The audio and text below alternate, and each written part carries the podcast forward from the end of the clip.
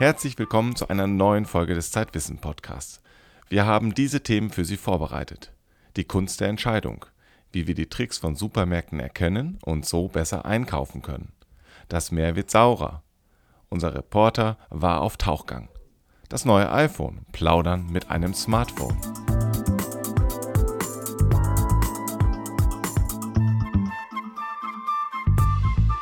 Vielleicht kennen Sie das Ohnmachtsgefühl, im Supermarkt vor der Käsetheke zu stehen. Man will eigentlich nur ein Stück Weichkäse oder ein Stück Hartkäse kaufen und jetzt muss man aus 200 Sorten wählen, während hinter einem die anderen Kunden warten und hinter der Theke eine ungeduldige Verkäuferin steht. Man könnte ja mal etwas Neues ausprobieren, aber was? Es gibt viele subtile Einflüsse, die unsere Entscheidungen in solchen Situationen steuern. Das gleiche gilt für Entscheidungen mit größerer Tragweite, zum Beispiel die Wahl des Berufs oder die Entscheidung für einen Partner. Unsere Titelgeschichte handelt von der Kunst der Entscheidung und Stefanie Schramm ist eine der Autorinnen.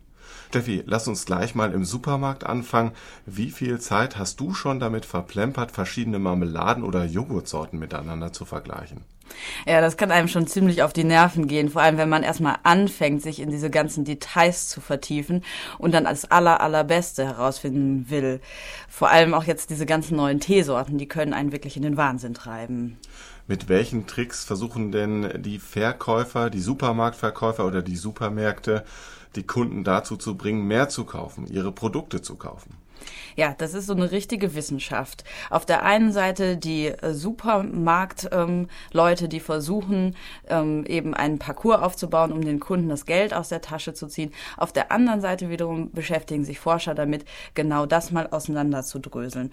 Und zwar zum Beispiel, es geht schon gleich am Eingang los. Da kommt die Bremszone, damit die Kunden einfach langsamer durch den Laden gehen, mehr Zeit haben, Geld auszugeben. Und die heißt wirklich Bremszone? Ja, tatsächlich. Wie gesagt, das ist eine Wissenschaft für sich. Und wie geht's dann weiter? nach der Bremszone? Dann kommt das frische Gemüse. Das ist dafür da, dass die Kunden einfach häufiger in den Laden gehen, weil sie ja immer wieder was Frisches brauchen. Und wie geht's dann nach der äh, frische Theke weiter? Ja, da haben die auch noch einige Tricks auf Lager. Zum Beispiel werden Produkte, die man nicht ganz so oft braucht, auf Augenhöhe ähm, präsentiert, damit man die, damit man daran denkt, die zu kaufen. Andere, die man dauernd braucht, dafür bückt man sich auch mal oder streckt sich und. Ähm, und was sind das für Produkte, die dann eher unten sind? Ja, solche Sachen wie Zahnpasta oder so, die braucht man eh häufiger. Und wir haben ja gerade am Anfang auch schon über die große Auswahl gesprochen. Äh, es gibt ja nicht nur eine große Auswahl bei den Teesorten oder an der Käsetheke, sondern auch bei Marmeladen, bei Shampoos und etc. Ist das denn immer so gut, so eine große Auswahl zu haben? Tatsächlich ist das eigentlich eher ein Eigentor für ähm, die Supermärkte, weil nämlich die Kunden davon überfordert sind. Da gab es einen ganz interessanten Versuch von einer amerikanischen Psychologin. Und zwar hat die eine Gruppe von Kunden 24 Marmeladensorten probieren lassen, die andere bloß sechs. Mehr gekauft haben die, die bloß sechs probieren durften. Und sie waren auch viel zufriedener als die, die sich eben durch 24 Sorten probieren konnten. Warum das denn? Naja, wenn man so viel Auswahl hat, dann hat man natürlich immer das Gefühl, egal was man auswählt, dass man irgendwas falsch gemacht hat. Wie ist es denn jetzt eigentlich am günstigsten? Wie gehe ich in so einen Supermarkt rein oder generell, wie kaufe ich äh, irgendetwas? Sollte ich mir vorher ganz konkret etwas vornehmen, vielleicht sogar eine Liste schreiben, die ich dann abhake, bevor ich etwas kaufe? Das kommt ein bisschen drauf an. Das ist ja diese Diskussion um Kopf- und Bauchentscheidungen. Und ähm, da ist es so, wenn man wenig Zeit hat, und eine relativ einfache Entscheidung, dann ist es schon sinnvoll, trotzdem mal eine Liste zu schreiben, zu vergleichen, wenn man nur so vier Merkmale hat oder so. Wenn es aber mehr sind und man wenig Zeit hat, also komplizierte Entscheidung, wenig Zeit, dann ist es ganz klug, auf den Bauch zu hören, weil der kriegt das viel schneller verarbeitet, als wir das dann mit dem Hirn hinbekommen könnten. Und wenn es jetzt so eine Entscheidung ist, so eine Kaufentscheidung wie ein neues Auto, das ist ja nicht ganz wenig Geld, das man dafür ausgibt. Hast du dafür auch noch einen Tipp, wie man damit am besten umgeht? Am besten ist da eigentlich eine Mischung aus beiden. Weil klar, meistens hat man ja mehr Zeit, als ein paar Minuten ein Auto zu kaufen. Also ist schon sinnvoll, sich zu überlegen, was will ich eigentlich, welche Merkmale sind für mich wichtig, sich eine Liste machen. Auf der anderen Seite kann es ja dann sehr kompliziert werden. Und dann kann man am besten Intuition, also das Unbewusste und das Bewusstsein zusammenarbeiten lassen. Und zwar macht das Bewusstsein dann praktisch die eine Sache, nämlich ähm, diese Entscheidung in kleine Häppchen unterteilen. Und dann sollte man sie dem Unbewussten überlassen, was sich dann einfach weiter verarbeitet. Und das ist eigentlich das, was wir alle kennen, nämlich mal eine Nacht drüber schlafen. Ja, das ist, äh, glaube ich, nicht das Schlechteste. Jetzt sind wir bei den eher, sagen wir mal, banalen Entscheidungen, die man vielleicht auch öfter am Tag oder öfter in der Woche zumindest mal macht, bis auf den Autokauf. Aber wie ist das mit so einer ganz grundlegenden Entscheidung, die vielleicht über das Leben entscheidet, nämlich die Wahl des richtigen Partners? Gibt es da auch so bestimmte Mechanismen, die der äh, eine oder andere einsetzt, bestimmte Tricks? Worauf soll ich achten? Oder bin ich sowieso durch meine Gene gesteuert, durch meine Triebe gesteuert? Ja, also eigentlich ist es ja gar nicht so weit davon weg, weil es ist natürlich auch eine Mischung aus Kopf und Bauch, klar, wie immer. Ähm, auf der anderen Seite kommen da aber auch noch ganz an, werden noch ganz andere Sinne angesprochen. Wenn man jetzt an der Käsetheke steht und die Käse vergleicht, dann mhm. verrät einem der Geruch vielleicht, welchen man leckerer findet. Wenn man jetzt verschiedene Menschen kennenlernt, verrät einem der Geruch auch was. Und zwar etwas, was etwas tiefer geht, als ob man jemanden nun lecker findet oder nicht. Und zwar ähm, geht es da darum, dass es auch was über die Gene aussagt. Vor allem über die, die für das Immunsystem zuständig sind. Und da haben Wissenschaftler festgestellt, dass äh, tatsächlich Frauen den Geruch von Männern mehr mögen, deren Gene für das Immunsystem sich von ihren eigenen unterscheiden. Also nicht gleich und gleich gesellt sich gern, sondern genau das Gegenteil. In dem Fall stimmt das genau. Und zwar deshalb, weil sich daraus natürlich eine neue Mischung ergibt. Und das ist für Kinder, wenn man sie denn haben möchte, und davon geht die Evolution ja immer noch aus, ähm, dann eine gute Sache. Wenn ich das so höre, dann hat das Kennenlernen eines anderen Menschen ja nicht mehr so viel mit romantischer Liebe zu tun. Dann ist das ja fast auf reine Biochemie reduziert. Also die Forscher würden natürlich sagen, klar, und das ist auch ungefähr das Gleiche, weil Biochemie, die kann sich halt ziemlich romantisch anfühlen. Aber für die romantische Liebe bleibt dann ja schon noch ein bisschen Platz nach dem ersten Beschnuppern. Stefanie Schramm über die Qual der Wahl beim Einkaufen und die subtilen Einflüsse bei der Partnerwahl. Mehr dazu, wie man im Leben kluge Entscheidungen fällt und wie wir dabei manipuliert werden, lesen Sie in der Titelgeschichte der aktuellen Ausgabe des Magazins Zeitwissen. Vielen Dank, Steffi.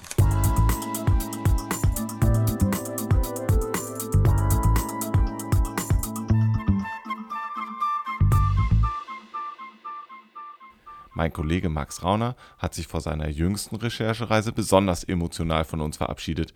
Er sollte nämlich vor Norwegen mit einem U-Boot 200 Meter tief abtauchen und ich glaube, er hatte schon ein bisschen Angst vor dieser Fahrt.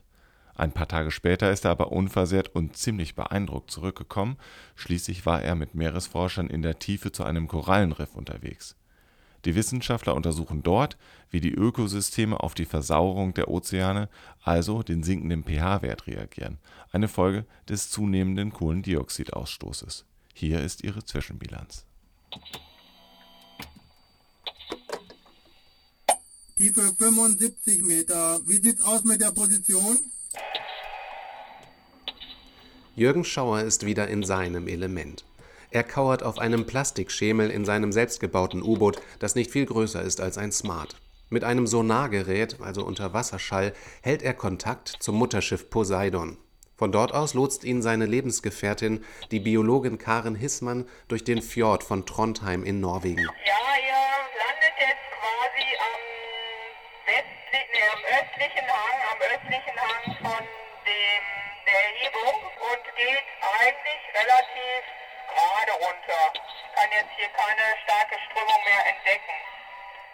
Ja, okay, verstanden. Grünlich schimmert das Wasser vor dem Bullauge im Scheinwerferlicht. Plankton rieselt herab wie Pulverschnee. Der Meeresboden ist noch nicht in Sicht, aber von norwegischen Forschern weiß Jürgen Schauer, dass irgendwo da unten ein Korallenriff liegen sollte. Diese Kaltwasserkorallen sind das Ziel der Tauchfahrt. Sie gedeihen bei wenigen Grad Celsius und brauchen zum Leben kein Licht.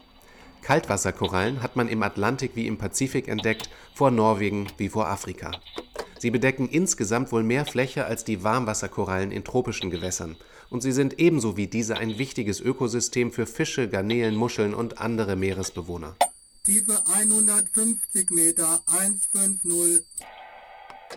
Die Expedition vor der Küste Norwegens wird vom Meeresforschungsinstitut IFM Geomar in Kiel organisiert. Die Wissenschaftler wollen herausfinden, wie stark die Kaltwasserkorallen durch den Klimawandel gefährdet sind. Das Problem ist mal wieder das Kohlendioxid, das durch die Verbrennung von Öl, Kohle und Gas in die Atmosphäre gelangt. Dort sorgt es nicht nur für den Treibhauseffekt und die globale Erwärmung, ein Teil des Kohlendioxids löst sich auch im Ozean. Dabei entsteht Kohlensäure und der pH-Wert sinkt. Die Forscher sprechen von der Ozeanversauerung. Seit der Industrialisierung ist der pH-Wert in den oberen Meeresschichten um 30 Prozent gesunken. Für die Korallenriffe in der Tiefsee ist das ein Problem, denn das relativ saure Meerwasser greift das Kalkskelett der abgestorbenen Korallen an. Diese Skelette bilden das Fundament des Riffs. Hier sieht man vor uns Lophelia-Riff mit der dazugehörigen Fauna.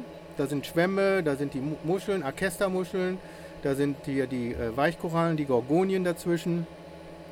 Dieses Riff hier sieht ganz gesund aus.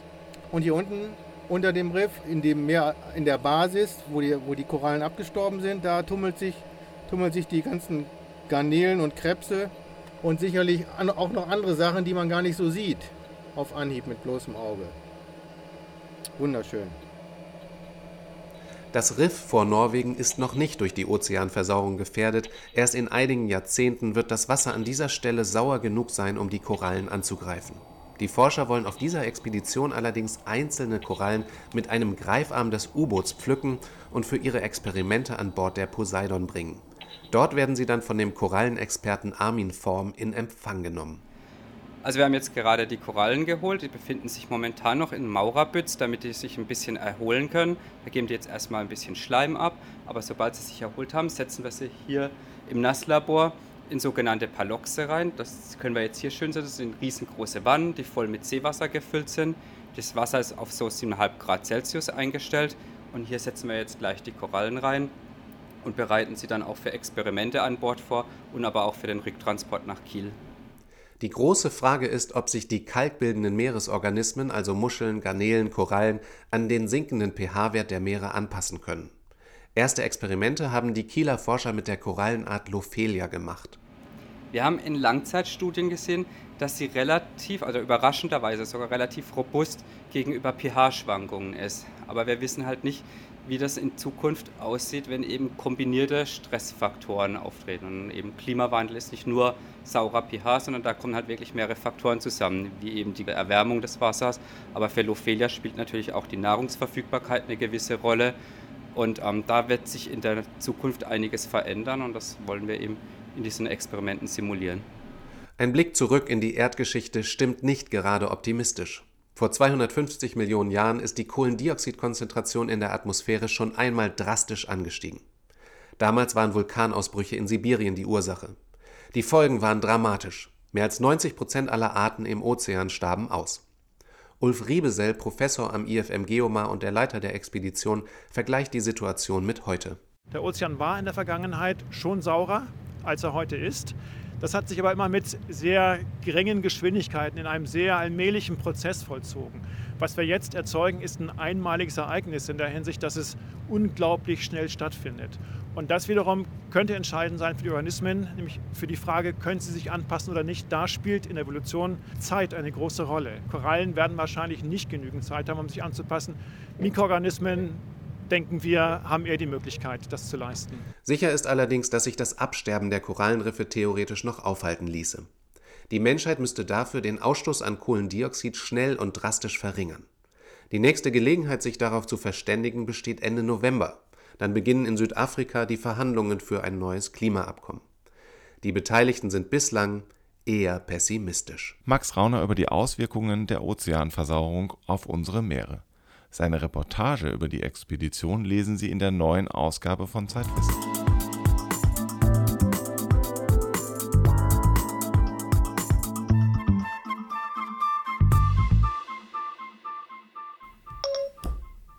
Wer bist du? Mein Name ist Siri, aber das wusstest du ja schon. Jan, dein Handy spricht. Warum? Das ist das neue iPhone 4S und auf dem neuen iPhone 4S ist Siri. Und wer oder was ist Siri? Siri ist ein intelligentes Spracherkennungssystem, so nennt es zumindest Apple. Ähm, das heißt, dass es nicht nur Sprache erkennen und in Text übersetzen kann, sondern dass es auch Fragen beantworten kann und sogar Aufgaben erledigen kann. Was für Aufgaben kann Siri zum Beispiel? Also es kann wirklich schon einiges. Ich habe das jetzt seit ein paar Tagen oder Wochen sogar im Betrieb. Es kann zum Beispiel Termine erstellen, das mache ich ab und zu mal. Sag Siri dann, äh, mache einen Termin morgen um 11 Uhr mit Claudia. Oder ich kann mit Siri Nachrichten schreiben, also SMS sind es dann. Ich kann aber Siri auch sagen, dass es jemanden anrufen soll. Ähm, Siri kann mich an was erinnern. Siri kann das Wetter ansagen, die Musik abspielen, Wecker stellen, Dinge im Internet suchen. Also es ist schon wirklich relativ viel, was Siri kann, finde ich. Und das war's oder könnt ihr euch auch unterhalten? Wir können uns auch so ein, so ein bisschen zumindest unterhalten. Es gibt so ein paar speziellere Fragen, die man äh, Siri stellen kann und da hat sie dann manchmal auch Antworten drauf. Ich gebe mal so ein paar Beispiele. Was trägst du? Was ich anhabe. Wer hat dich gemacht? Es steht doch auf dem Karton. Ich wurde von Apple in Kalifornien entwickelt. Ein bisschen patzig. Ja, Siri ist manchmal ein bisschen patzig, aber das kann ja bei dem einen oder anderen auch durchaus sympathisch wirken. Aber man kann mit Siri auch den äh, Sinn des Lebens ergründen. Siri, was ist der Sinn des Lebens? Ich finde es seltsam, dass du mich das fragst. Ich bin ein nicht animiertes Objekt. Also manchmal zumindest kann man sich mit Siri über den Sinn des Lebens unterhalten. Heute hat sie vielleicht keine Lust. Okay, du unterhältst dich also mit deinem iPhone. Ja, ähm, manchmal tue ich das tatsächlich, weil es wirklich lustig ist, vor allem am Anfang. Aber inzwischen ist äh, Siri, also das iPhone 4S mit Siri, wirklich in meinen Alltag übergegangen. Es gibt zum Beispiel nur noch sehr wenig SMS, die ich tippe, die meisten diktiere ich. Das ist manchmal, wirkt das ein bisschen komisch, wenn mich manche Leute sehen, wie ich so etwas äh, in mein Handy rein diktiere. Aber ich glaube, auch daran werden sich die Leute gewöhnen. Für wen lohnt es sich denn, das iPhone zu kaufen? Das neue iPhone 4S, würde ich sagen, lohnt sich für alle, die noch ein älteres iPhone haben, also kein iPhone 4. Die sollten wirklich mal gucken, ob sie sich das leisten wollen. Ähm, für die, die schon iPhone 4 haben, ist der Unterschied vielleicht nicht so irre groß, dass es sich lohnt, dafür 600 oder 800 Euro auszugeben. Darf ich Siri jetzt auch nochmal eine Frage stellen? Na klar, leg los. Warum hast du eine Frauenstimme? Warum nicht?